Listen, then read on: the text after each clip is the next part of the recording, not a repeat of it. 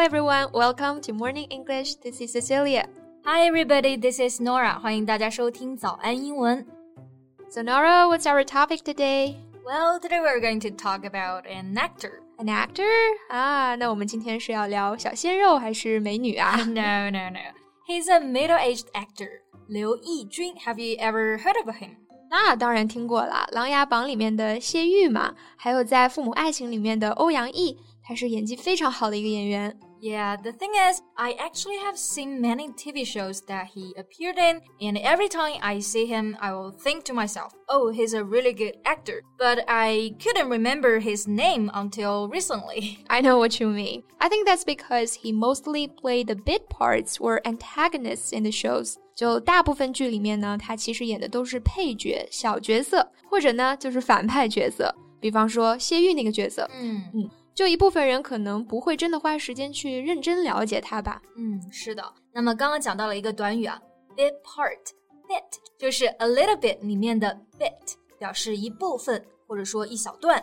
So bit part it means a small acting role in a play or a film，就是指的一个配角或者说是小角色了。没错，antagonist 这个单词的拼写呢，a n t a g o n i s t。Antagonist 就是表示反派，那这个说法呢会相对正式一些，一般口语里面就说 the bad guy 或者 the villain。是的，然后在这里呢也顺带的延展一下，其实它的反义词呢就是 protagonist，就是代表的主角，其实就是把前缀 a m 改成了 p r o 的前缀，so protagonist。嗯，那回到刘奕君啊。嗯嗯，Norah，你前面不是也说你之前都不认识他吗？那你最近怎么又突然认识他了？Well, I know him from the show Reset 开端。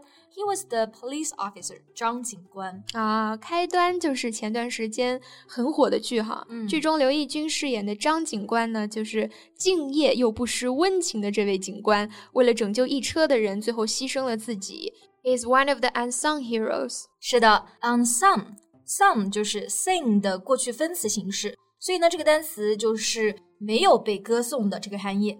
Unsung heroes 就是我们说的这个无名英雄了。所以很多观众看到那一幕就表示，哎，真的破防了。破防这个英文你觉得怎么翻译比较好呢？Well, I think of the word overwhelmed can fit，就是 over 表示 too much，后面的 whelmed。拼写呢就是 W H E L M E D，whelm 做动词呢可以表示淹没、覆盖，所以 overwhelmed 就可以表示情感冲击太大，承受不了，破防了。Yeah, for instance, I was overwhelmed with sadness after finding out what happened. 得知所发生的事情之后，我真的是太难过了。是的，那当你的工作压力特别大的时候啊，也可以说，Well, I was overwhelmed by pressure at work. 工作上的压力算是把我给压垮了。是的，继续回到聊演员刘奕君，虽然他在演艺圈已经很久了，但是好像也的确就是最近才变得火了哈。嗯，没错。所以呢，我们今天就在节目里面一起来聊一聊他。Before we mentioned, Liu Yijun is actually an actor who achieved fame late in his life. So, is there a word or phrase to describe people like them in English? 嗯，中文我们说就是大器晚成嘛。嗯，那英文中呢，还真的有一个类似的词叫做 late bloomer。Bloom 做动词可以表示开花，而 late bloomer 英文解释呢，就是 someone who becomes successful, attractive, etc. at a later time in life than other people. 是的，所以说可以翻译为大器晚成。 For example, she was a late bloomer as a writer. Right, and I think the leading actor in the TV show Breaking Bad can be called a late bloomer. 是的，Breaking Bad 就是电视剧《绝命毒师》啊，里面的男主角呢，其实变火也是因为出演了那部剧，当时演的年纪也挺大了。So it kind of proves a saying, life is a marathon, not a sprint. And never is that saying more true than in an acting career. 没错，这句名言也非常的有名啊。Marathon 指的是马拉松，那这个单词呢，注音，那这个单词呢，注意重音在最前面，而 sprint 指的就是短跑。Life is a marathon, not a sprint，就是说人生不是短跑，而是一场马拉松。Yeah. 这句话对于演员也非常适用啊，because many celebrated performers didn't achieve their success until years of toiling away in downtown theaters or in bit parts in movies。是的，很多演员呢都是经过了多年的摸爬滚打，演各种小角色，才到最后成名。那么刚刚呢用到了一个短语，就是 toil away。toy 它的拼写呢就是 T O I L，代表的含义呢是 work very hard，辛苦工作。 Like I've been toiling away at this essay all weekend，整个周末我都在辛辛苦苦的写这篇论文，嗯，你说的是写稿子吧？被你看出来了。那刘奕君呢，其实一直以来出演的是恶人反派角色比较多哈。 Yeah, and I heard that playing a villain is often more fun and more challenging than playing a hero. In part because the motives for their actions aren't always as clear cut.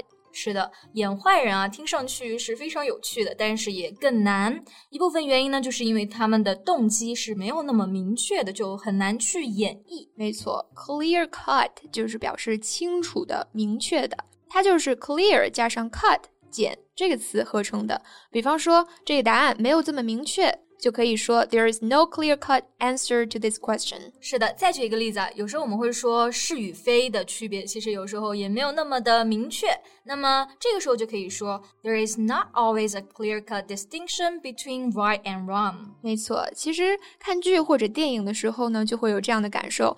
那些坏人也是有让你触动的比较好的点的。嗯嗯，比如说刘奕君在《琅琊榜》里面演的谢玉是典型的反派，但是呢，观众却没有办法完全的去 恨他，因为他同时又非常的深情。 right, so modern antagonists are not 100% evil. They're complex and troubled characters who have their own story. Yep, so you can find a positive, find that character's soft spot. 没错，soft spot 这个单词的含义呢也非常好理解。soft 就是柔软的，spot 可以指一个点， 合在一起嘛，就是表示弱点、软肋的这个含义了。 Right, have a soft spot for somebody, meaning a strong liking to someone or something. Yeah, like I have a soft spot for kittens. 我的软肋呢就是小猫咪，我可太喜欢它们啦。所以我觉得刘奕君他演技好，就体现在很重要的一点，他能很好的凸显人物的性格和故事。 yeah. So we're put in the same shoes as the character and see their stories. We see what they're going through and what they're thinking, and we can't help but empathize with them. 没错，刚刚呢又讲了两个非常实用的表达。第一个就是 put somebody in the same shoes or another person's shoes。字面含义呢就是你把一个人放到另一个人的鞋子里面。真正代表的含义呢就是 to imagine yourself in the situation of another person so as to understand with their opinion or point of view。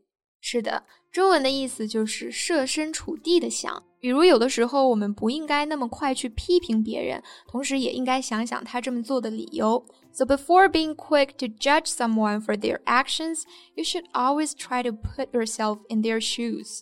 Right，那么另外一个单词呢，就是 empathize，拼写呢就是 e m p a t h i z e，表达的含义是有同感、起共鸣。 like I empathize with him, 我同情他. We can't help but empathize with them. them，我和他们有同感。是的，所以最近看到刘奕君让更多人喜欢了，我也真的挺为他高兴的。入行三十多年啊，他穿插在各大影视剧的缝隙里，他的实力完全值得被大家看到。That's right。那么今天节目呢就到这里结束了。So thank you so much for listening. This is Cecilia. This is Norah. See you next time. Bye. Bye. This podcast is from Morning English.